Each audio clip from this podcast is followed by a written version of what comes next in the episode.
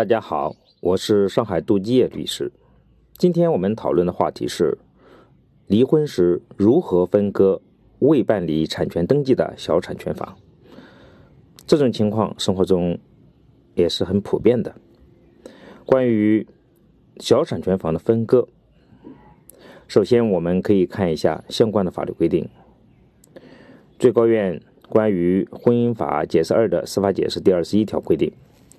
离婚时，双方对尚未取得所有权或者尚未取得完全所有权的房屋有争议且协商不成的，人民法院不宜判决房屋所有权的归属，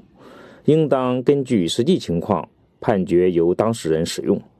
当事人就前款规定的房屋取得完全所有权后有争议的，可以另行向人民法院提起诉讼。根据上述规定，我们可以看出，如果房屋未办理产权登记，没有取得完全的所有权，那在离婚的时候，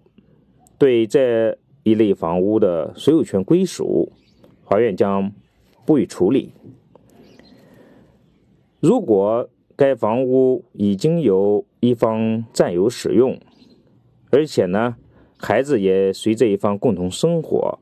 那这个房屋在办理产权登记之前，由实际居住方继续使用，则比较恰当。实务中，法院也很可能做出这样的判决：等到房屋办理产权登记，